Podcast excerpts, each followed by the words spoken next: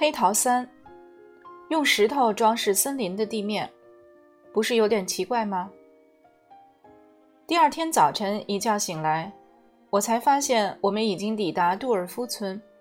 爸爸躺在我旁边的床铺上睡得正熟。八点多钟了，但我知道爸爸还会再睡一会儿，因为不管多晚，就寝前他总要小喝一两杯，只有他才管他叫小喝。事实上。他一喝酒，不喝到痛快是不肯罢休的。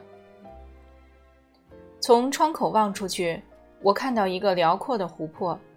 我匆匆穿上衣服，跑下楼去。一个肥胖的妇人迎上前来，态度和蔼可亲。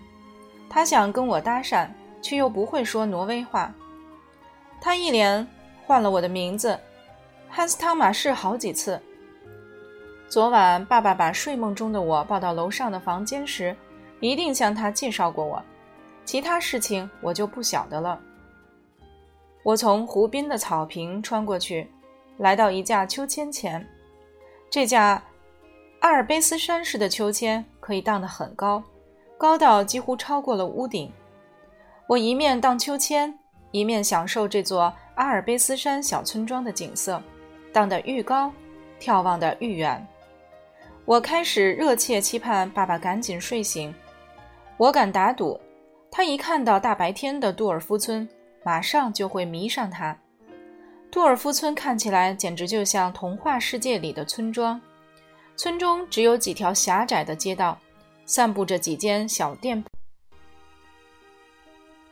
街道两旁是一座座高耸入云、终年积雪的高山。我把秋千荡到天空中。感觉上就像从乐高玩偶世界俯瞰脚下的一座小村庄。旅馆是一栋三层楼高的白色屋子，窗户漆成粉红色，许多彩色小玻璃窗点缀着整个层屋面。我独个儿荡秋千，渐渐感到无聊。这时候，爸爸走了过来，叫我进去吃早餐。我们用餐的那间餐室可能是全世界最小的。里头只摆得下四张桌子，而我们父子俩是仅有的客人。餐厅隔壁有一间很大的餐馆，但这会儿还没有开门营业。我看得出来，爸爸因为睡过头而感到愧疚，因此吃早点时，我趁机要求他让我喝一杯汽水。平时我是喝牛奶的，他立刻答应我的要求，同时为自己叫了一杯。意为四分之一的饮料，这个名称听起来怪怪的，但爸爸把它倒进杯子时，我却怀疑它是一种红葡萄酒。这一来，我心里就又有数了。爸爸今天不打算开车上路，等明天再继续我们的行程。爸爸说：“我们现在住宿的是一间，意思是客栈。如果除了窗户之外。”这家客栈看起来跟其他的旅馆没啥两样。这家客栈名叫华德玛宿舍，而前面那个湖就叫做华德玛湖。我猜这间客栈和这个湖都是以华德玛这个人命名的。我们被他耍了。爸爸喝了几口酒后，忽然说道：“我一听就知道他是在说我们路上遇到的那个矮子。看来他就是这个名叫华德玛的人了。”我们是不是兜了个圈子呀？我问道。可不是，矮子那儿离威尼斯以公里来计算，跟这儿离威尼斯一样远。换句话说，咱们向他问路之后所走的路程全都是白走的呀！妈的，他敢耍我们！我脱口而出。跟爸爸一块生活这么多年，耳濡目染，我学会了他的一些水手三字经。我的假期只剩下两个星期了，爸爸继续说。何况谁也不敢保证我们一到雅典就会遇见你妈妈。那我们今天为什么不上路呢？我忍不住问道。我也跟爸爸一样急着找妈妈呀。你怎么知道我们今天不上路？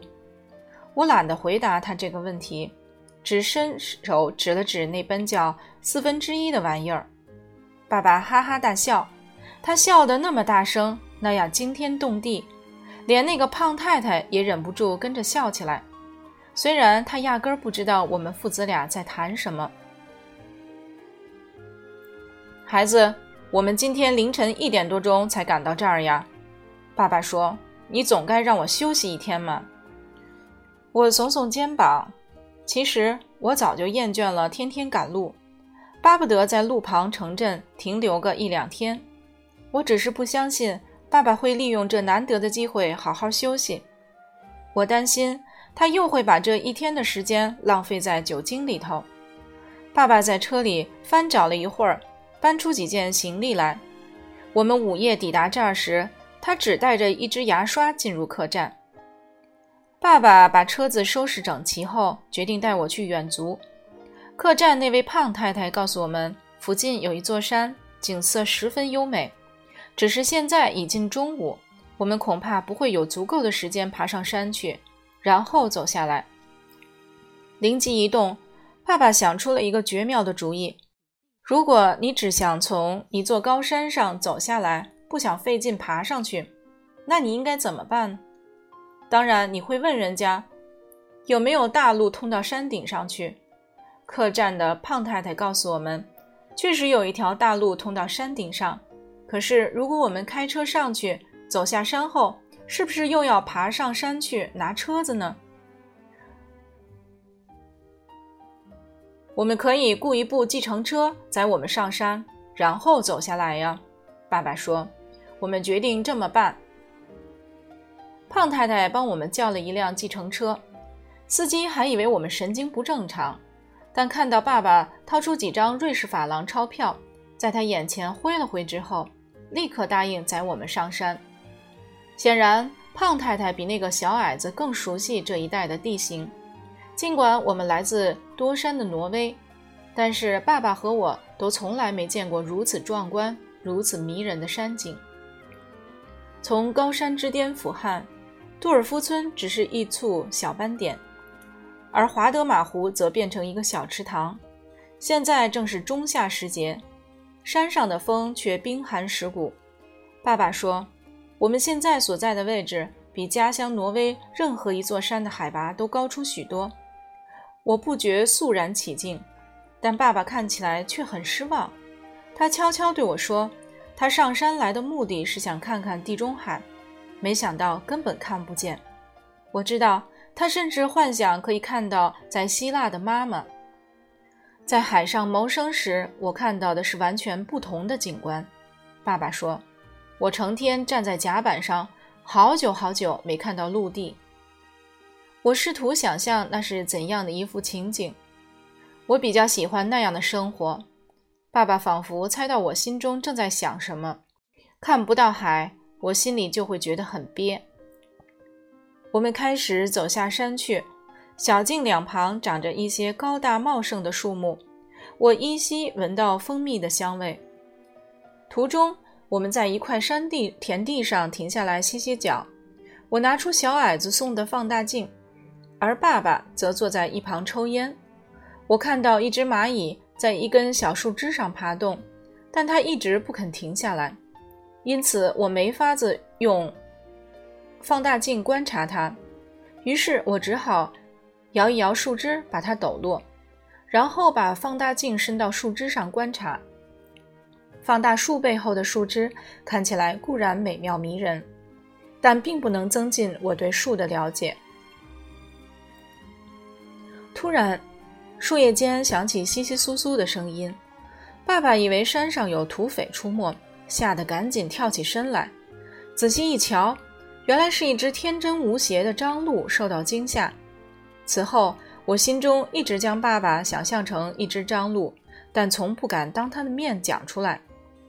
虽然吃早点时，爸爸喝了一杯酒，但整个早晨他的精神很好。我们父子俩一路跑下山，直到猛然瞧见树林中一堆堆排列的整整齐齐的白色石头。才猛然刹住脚步。这些石头圆润光滑，总共好几百颗，没有一颗比方糖大。爸爸呆呆地站着，一个劲儿搔他的脑袋。这些石头是长出来的吗？我问道。爸爸摇摇头说道：“汉斯汤马士，我想是人弄的。”在远离人群的山中。用石头装饰森林的地面，不是有点奇怪吗？我说。爸爸没有马上回答，但我知道他同意我的看法。爸爸一辈子最不能忍受的就是不能对他经历的事情提出合理的解释。这种个性有点像英国神探福尔摩斯。这看起来像一座坟场，每一颗小石头分配到几平方厘米大的空间。我还以为爸爸会说，杜尔夫村的居民把乐高的小玩偶葬在这儿，但回头一想，爸爸不会那么幼稚。也许是孩子们把甲虫埋藏在这儿吧。爸爸百思不得其解，只好提出这么一个想法：可能吧。我蹲下身去，把放大镜伸到一颗石头上，可是甲虫搬不动那些石头呀。爸爸急促地笑起来，他伸出胳膊揽住我的肩膀，于是我们父子俩依偎着走下山去，步伐比先前缓慢了一些。不久，我们来到一间小木屋前。你想有人住在这儿吗？我问道。当然。你怎么那样确定？爸爸伸出手来，指了指屋顶上的烟囱。我看见一缕炊烟袅袅上升。屋外有一条小溪，一根水管从水中伸出来。我们把嘴巴凑在水管上，喝了几口水。爸爸把这根水管称作抽水机。